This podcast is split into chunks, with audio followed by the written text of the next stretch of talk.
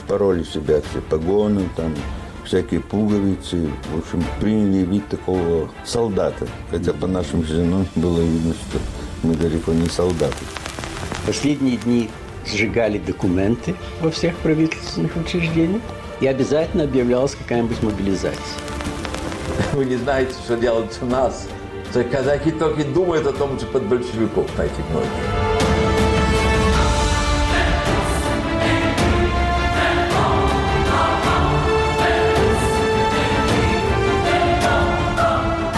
Привет, меня зовут Полина Галуева, и это подкаст «Голоса проигравших». Здесь мы вместе с моим коллегой по радио «Свобода», историком Иваном Толстым, делимся воспоминаниями наших соотечественников, иммигрантов первой волны, переживших революцию 1917 года, мировую и гражданскую войны, и, по сути, потерявших свою страну, Российскую империю. В прошлом эпизоде мы слушали о разгоне учредительного собрания в Петербурге и гражданской войне на востоке страны и в Сибири. Тогда же офицер Юрий Романович Дистерла делился воспоминаниями о том, что после большевистского переворота он получил от своего полкового адъютанта известие, что те офицеры, которые находятся в отпуске, могут в часть не возвращаться, а их призывают ехать на юг страны и там соединяться. Сегодня мы как раз поговорим о том, что происходило на юге России во время гражданской войны, куда после Октябрьской революции уехало большое количество военных, чтобы соединяться и выступать воевать против большевиков. Туда же бежали многие гражданские жители столиц и подконтрольных большевикам территорий. В южных городах работали театры, выходили либеральные газеты. И в первое время не было голода. Образовался такой маленький пояс надежды, что прошлое может вернуться. Постепенно он уменьшался сначала до полуострова Крым, а потом и вовсе исчез. О своем бегстве из Петербурга рассказывает 18-летний юнкер Константиновского артиллерийского училища Петрограда Алексей Александрович Наумов. 25 октября командование училища распустило юнкеров, и Алексей с друзьями решил выбираться из города. Моя семья жила в Киеве, я хотел, в общем, пробираться в Киев. Но я знал, что в Киеве там спокойно, там, да. понимаете, не было таких. А да, здесь было да. уже положение было такое, что могли начаться какие-то эксцессы.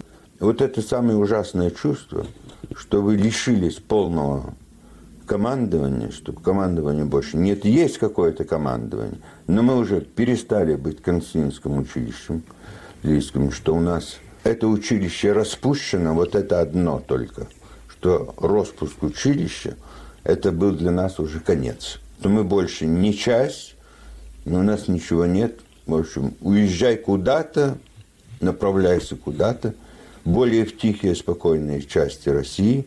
Может быть, там покажет, в дальнейшее покажет, что нужно да. Вечером 31 октября, когда начиналось темнеться, мы решили двигаться вперед. Уже спороли себя все погоны, там всякие пуговицы. В общем, приняли вид такого солдата. Хотя по нашим физиономиям было видно, что мы далеко не солдаты. Слушай, солдат, и что я в тебя стал сразу такой влюбленный? Как артиллеристы мы носили очень длинные шинели. Да, и вот эти длинные шинели мы их взяли и обрезали по колено. Так что все было, походило больше такого... Приняли такой вид. Пороли все эти пуговицы золотые на крючочках, так в распашку, чтобы мы, в общем, у нас не было какого-то дисциплинированного вида. Вот. Нам надо выйти было из, из Петрограда. То есть у нас было направление на Москву. Но мы знали, где-то под Петроградом есть фронт. Есть войска Керенского угу. и войска большевистские. И вот нам надо было пройти этот фронт. Как раз этот фронт где-то был, я не помню на какой станции, в километрах 17-15 э, от Петрограда где-то.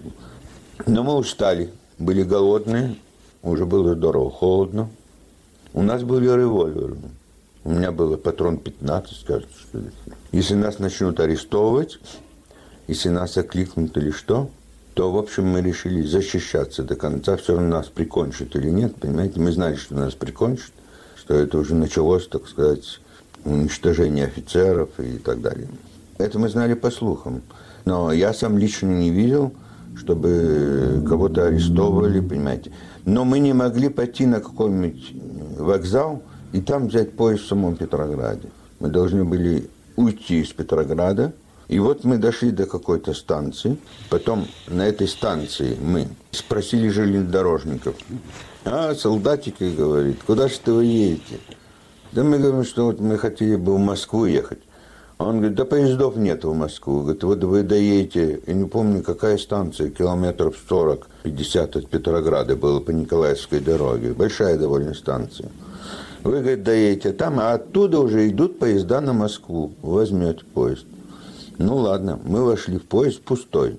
И мы его спросили, а тут где нету фронта нигде? Как он говорит, да, там есть, говорит, фронт, какие-то там, говорит, солдаты стоят, все. И вот, чтобы пересечь этот фронт в этом поезде, мы залезли на крышу и расположились вдоль посередине вагона, вдоль между этими трубами, чтобы у нас было меньше заметно. И вот я помню, приезжаем мы на какую-то станцию, и там была масса солдатни всякой. Кто это солдатня была? Большевики или войска Керенского? Мы не знаем. Но, в общем, ходили какие-то солдаты вооруженные, мы слышали, да тут, говорит, поезд пустой, никого здесь нет, говорит, ну все. И поезд тронулся дальше, его отпустили. Это была первая холодная была ночь. Мы стали уже замерзать. Мы говорим, что там рядом со мной говорит, что я, говорит, совершенно замерзаю. Я говорю, что я тоже замерзаю. Я говорю, что черт тебя дери, что не будет, пойдем в вагон все равно. Ну и мы спустились в вагон. И вот мы слезаем с этого поезда, входим на этот самый вокзал, и этот вокзал полон вот таких людей, вроде как мы. Видно было, что по физиономиям видно, что это были все офицеры, понимаете, потом или попаха на, на них на голове, или что-нибудь такое. И вот мы как новые сейчас же встречались, смотрели, друг другу ничего не говорили. И мы на этом потом, я помню, выпили мы чаю, и потом было объявлено, что 3 часа ночи идет поезд на Москву. Поезд действительно подали, мы влезли в этот поезд и поехали конечно, никто не говорил ничего. Но когда уже утром было, появились какие-то газеты, появились какие-то слухи, что в Москве то же самое восстание. Я говорю, что, братцы, как же мы поедем в Москву? Из одной каши выбрались, попадем в другую. Мы в Твери слезем. Я говорю, у меня в Тверском кавалерийском училище есть много моих друзей, наших кадетов. Я говорю, я пойду туда, пойдем туда. Там переживем день, два, три, тогда, значит, поедем дальше в Москву. И вот мы подходим к Тверскому кавалерийскому училищу, стоят часовые. И говорю ему, что мы, юнкера Константинского училища, бежали из, из Петрограда, и вот мы хотим переночевать здесь. Может, вы дадите нам, или укажете, что нам дальше делать. Но эти юнкера сейчас же пришли, нас обступили, расцеловались, и вели нас только благодаря что мы были уже известные люди, так сказать. И вот мне сейчас же нас позвали к начальнику Тверского кавалерийского училища. Он говорит, что уже известно, что вы юнкера, бежавшие из этого. И мы получили приказание от революционного комитета Твери, что какие-то приехали сюда для того, чтобы поднять восстание. Если вы этих юнкеров будете держать, то мы вас разнесем. Понимаете? 24 часа. Но нас все-таки они накормили, напоили положили в лазарет на спать.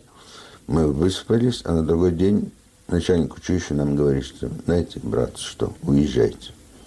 Мы пошли опять на вокзал, сели в поезд и поехали в Москву. Перед Москвой патруль. У нас никаких документов почти что не было. И вот нас всех троих арестовывают. И на Николаевском базаре в Москве нас ведут в коменданту. Комендант оказался офицер был, капитан, э, грузин, между прочим. Помню хорошо, что он был грузин.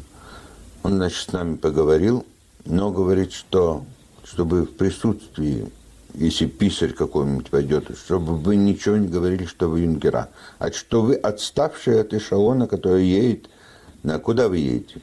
Я говорю, вот нам куда-нибудь надо пробираться туда, на юг. Бон. Он зовет этого писаря и говорит, вот эти три солдата – таких-то частей, отставшие от эшелона, выдать им документы. С этими документами Алексею Наумову удалось не только неделю провести в Москве у бабушки, но и благополучно доехать до Киева, где он встретился с семьей. На этом мы Алексея оставим. Таким же образом на юг из столиц бежали многие офицеры и юнкера. Куда они все бежали, как появилась Белая армия и что повлияло на ее успехи и неудачи, рассмотрим дальше. Вы слушаете подкаст «Голоса проигравших». Вернемся после короткого объявления. Говорит Радио Свобода. Круглосуточный прямой радиоэфир и аудиотека лучших программ и подкастов «Свободы» на YouTube-канале «Радио Свобода Live». Радио Свобода на экране твоего монитора, в твоем мобильном и в твоих наушниках. YouTube-канал «Радио Свобода Live». Твой YouTube обретает знакомый голос.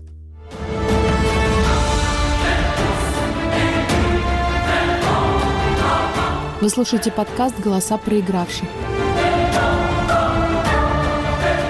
Белая армия, добровольческая, конечно, она еще называлась, начала формироваться в ноябре 17 года, сразу после большевистского Октябрьского переворота. И генерал Алексеев стоял в ее главе, он был душой и мозгом, и архитектором добровольческого движения. В январе 18 года образовалась Красная Армия, ее, так сказать, благословил Лев Троцкий. И вот тогда, собственно, уже начинается противостояние красных и белых в бою, в стычках, э, реальная гражданская война начинается.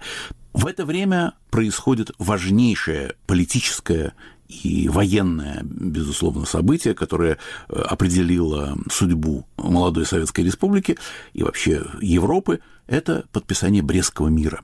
Большевики торопили заключение мира с Германией, сепаратного мира, то есть не вся Антанта участвует в подписании этого мирного соглашения, а только большевики, потому что им нужно было выстоять, они совершенно не могли бы противостоять немцам, э, они совершенно не собирались выполнять свои обязательства перед странами Антанты.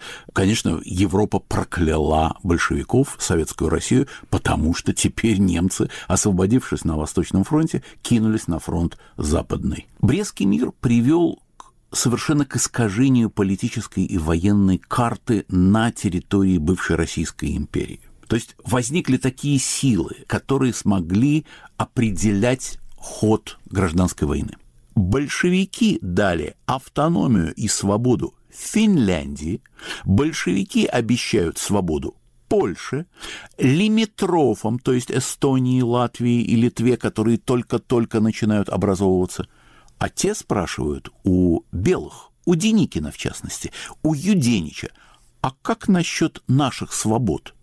А Деникин и Юденич отвечают, а мы не можем решить этот вопрос сами кто мы такие, чтобы решить. Мы боремся против большевиков, мы должны их победить. А вот будете ли вы свободны или нет, это решит учредительное собрание. Минуточку, говорят поляки с эстонцами и с финнами. Нет, мы хотим сейчас этот вопрос решить. Вот все эти вещи, они тоже определяли судьбу белых и судьбу красных. О том, как формировалась и действовала Белая армия, рассказывает Николай Сергеевич Арсеньев. Большевистский переворот застал его в Москве, где еще оставались очаги сопротивления красным, и откуда он, переодевшись в солдатскую форму, уехал с поручением в Новочеркасск. Там он пытался договориться с казаками, чтобы они пришли на выручку законной власти в Москве. Переехав уже границу Волосвойска-Донского, я попал в совершенно другую обстановку.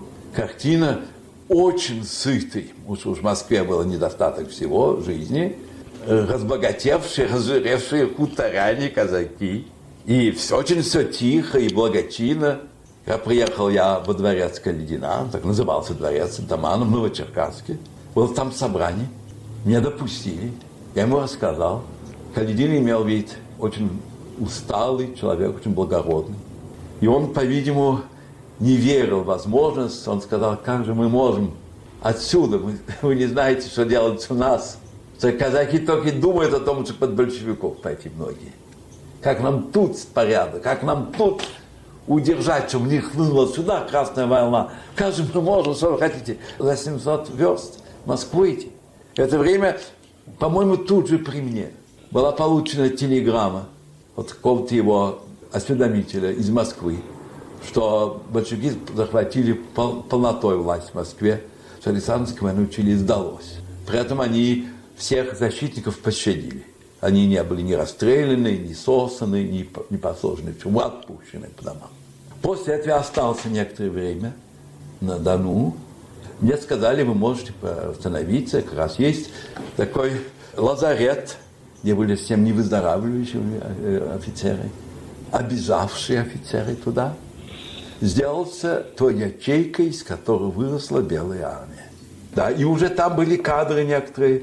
Я стал работать в канцелярии, в штабе у генерала Эльснера. И помню, нужно было стараться как раз доставать и особенно предметы одежды, и, и питание тоже, и выдачи.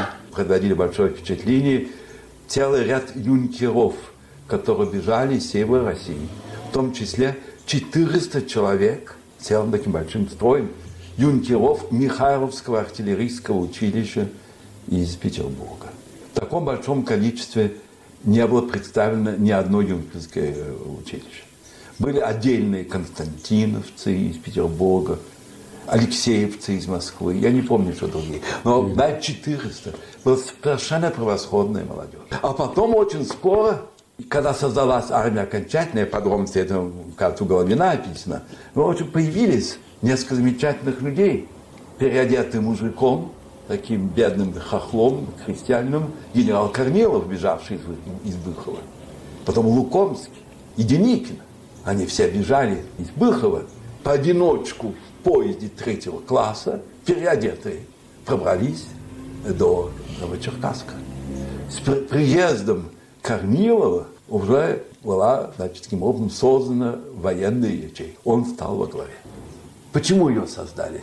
Ее создала нужда. Почему нужда? Потому что огонь большевистской революции проник в область войска Донского.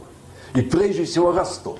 И Ростов это сколько? Это 60 верст, по-моему, от Новочеркасска, или 80 верст.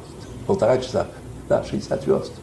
И вот стала необходимость перед Кальдивым остановить движение из Ростова на Новочеркасск, отвоевать Ростов – там были большие рабочие, были кадры, собственно, большевизма. Там. А казаки не хотели идти в бой. Тогда пришлось посылать вот этих выздоравливающих офицеров и юнкеров, так называемых выздоравливающих, с барочной улицы.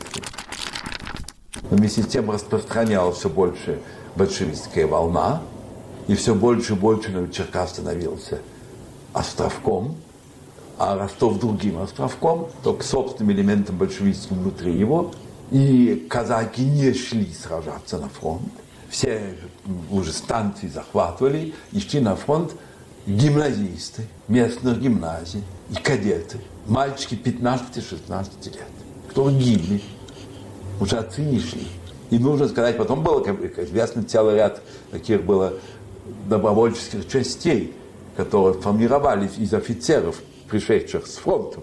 Например, многие офицеры, находившиеся в отпусках или ушедших с фронта, когда фронт развалился, так и не собрались. И потом были большевиками пересажены в тюрьму и перестреляны. Таким образом, добровольческая армия имела очень небольшой приток сил. И вот я только кончу таким эпизодом из частной жизни. Значит, волна распространялась, сражались мальчики. И армия добровольческая решила, что она в западне не хочет быть на казаков нельзя было положиться, а Ростов был западней. Ей было предоставлено такое ее ведении Ростов. Она перешла туда, и штаб ее засел в роскошном особняке, вроде греческого храма, из белого мрамора, построенного э, богатого богача Парамонова. Там была добровольческая армия, возглавляемая Алексеевым, и Корниловым. Корнилов – военная часть, Алексеев – гражданская политическая часть. Вот. Отделились от казаков. Но они решили, что невозможно защищать подступы к Ростову. Добровольческая армия решила такого-то числа, в начале февраля или в конце января, я не помню точно, уходить туда, куда она пошла, Кубанскую степь потому что большевики не могли за ней гнаться, они были слишком еще технически не оборудованы не имели военной инициативы. Но и было достаточно, чтобы задушить большим кругом, еще далеким. Он все сближался.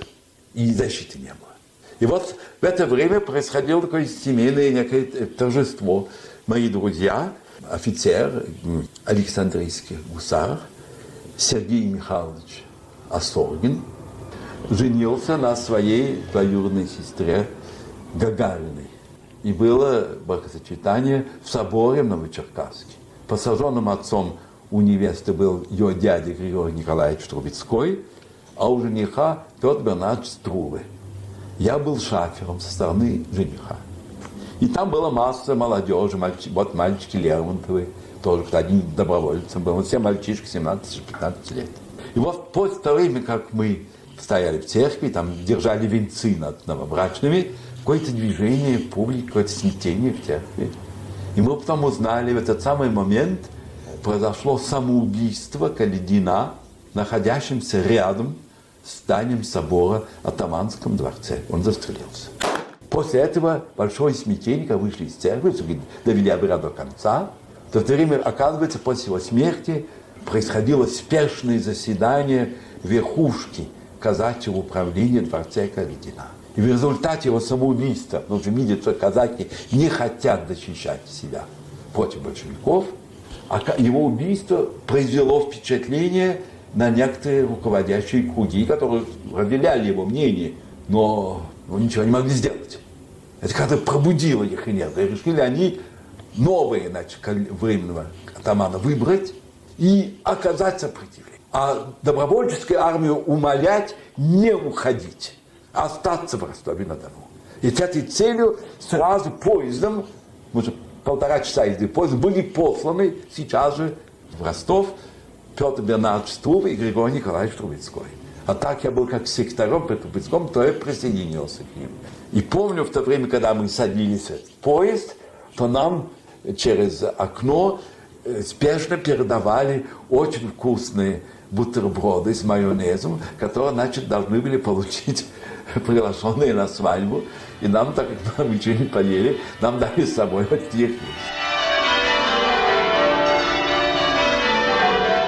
Почему все-таки белые проиграли и были ли у них вообще шансы? У большевиков был центр, у них был кулак, так сказать, образно.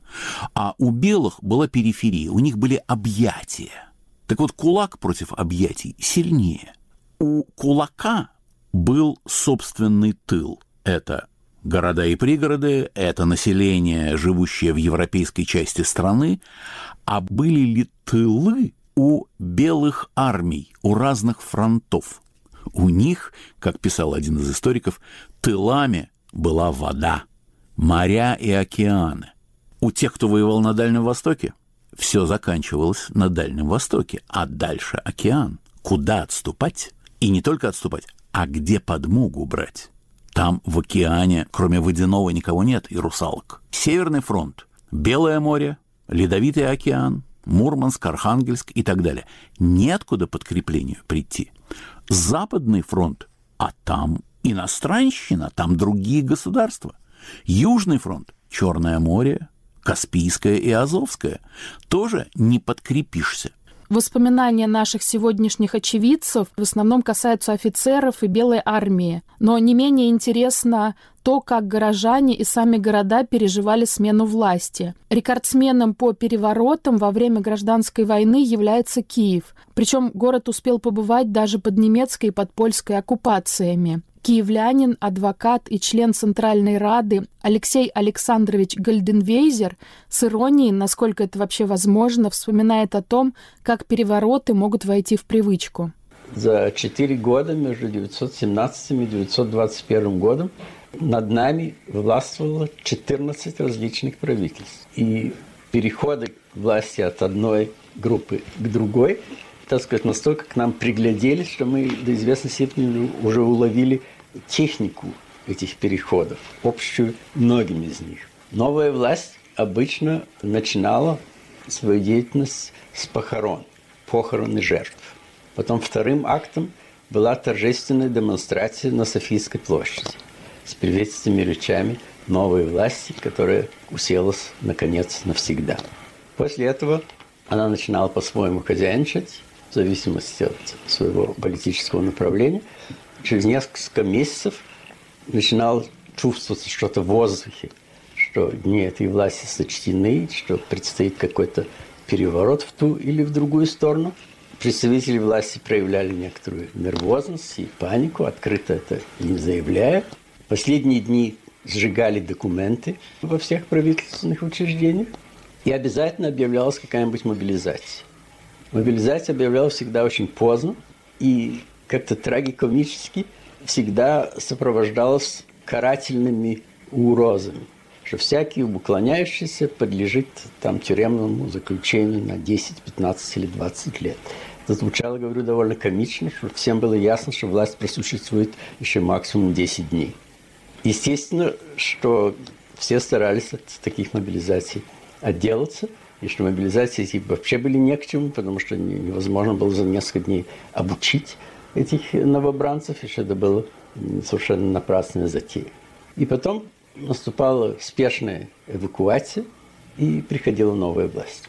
Повторяю, таких переходов было очень много. Одни были более кровавые, с бомбардировками, а другие были более мирного порядка. У нас остался последний, восьмой эпизод подкаста, который мы, оправдывая его название, посвятим частным историям людей, проигравших свою страну и уехавших в эмиграцию. Кто-то с разочарованием, кто-то, чтобы перегруппироваться и продолжить борьбу, а кто-то с надеждой, что власть большевиков скоро падет, и они смогут вернуться. Маленький спойлер от Ивана. И замечательная фотография, грустная-грустная. Ее хочется смотреть под какую-то траурную музыку, под духовой оркестр, как уходит из Севастополя генерал Врангель один за другим корабли, увозя навсегда честь, гордость, славу России и вместе с тем ее слабость.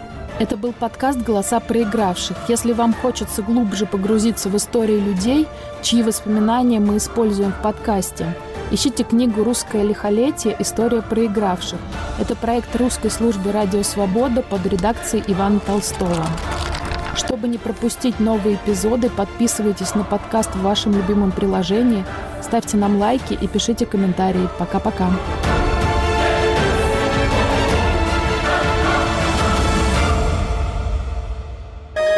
Студия подкастов «Радио Свобода».